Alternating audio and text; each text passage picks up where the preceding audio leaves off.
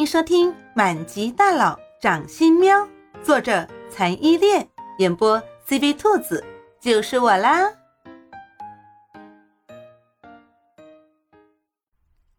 第四十一章，听王爷爷讲那过去的事情。一，王爷爷的主治医生闻讯赶到，看到已经在病房里来回走动、活动筋骨的王爷爷，同样。也惊掉了下巴，但他好歹也是主治医生，比起刚刚一路尖叫的小护士，还是心理素质好很多的。他在合上掉下来的下巴之后，立刻给王爷爷安排了各种各样全面的身体检查。检查结果竟然是样样正常，原本做 CT 时脑袋里还有很大一片阴影的，现在。已经没了，抽血结果也是一切正常，各项指标甚至比一些城市里身体处于亚健康状态的年轻人还要正常。这个脑溢血引发的中风，到现在为止可都是医学界难以攻克的难题。最好的治疗办法就是每天做复健，才只能恢复一点点最基本的功能。而这个王爷爷竟然就自己莫名其妙的好了。后来，各国的医学界精英都专门针对王爷爷的情况开了会，还是没有弄清楚王爷爷自己瞬间康复的原因，最后只能归结为是生命奇迹。毕竟，他们谁也不会想到。王爷爷多年的中风是猫喵喵伸出小舌头舔了一下，舔好的。回到这边，王爷爷被主治医生拉着做了各项身体检查之后，终于办理了出院手续，被王行书接回了自己家，打算过几天再把王爷爷送回老家。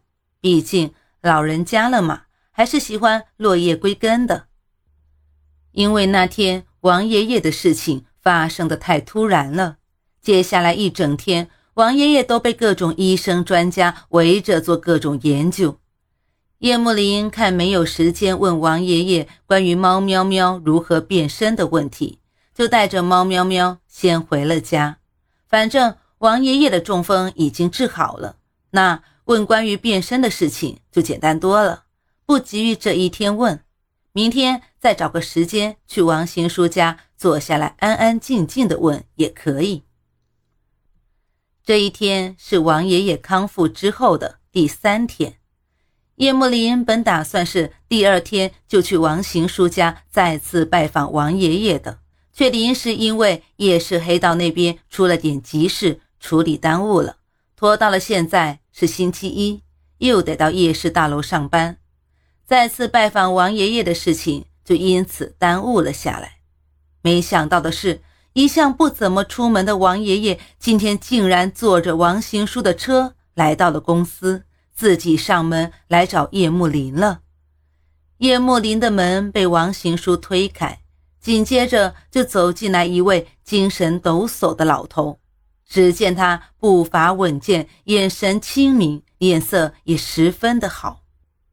叶慕林认了半天才认出来，这不就是王爷爷吗？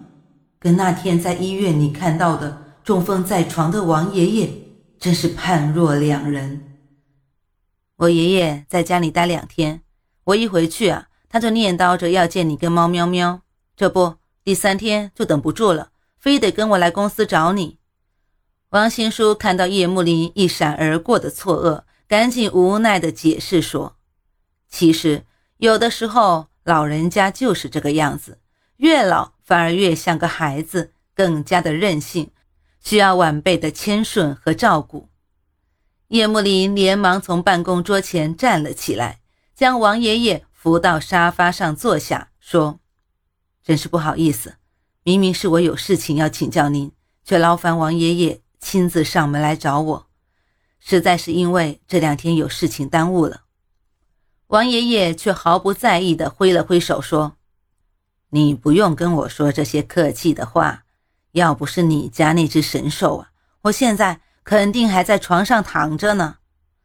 我呀，就是耐不住性子，想要来见见你家那只小猫了。王爷爷刚好念完猫喵喵，一只白色的小肥猫就大摇大摆的从办公室门口挪着小步子跑进来了。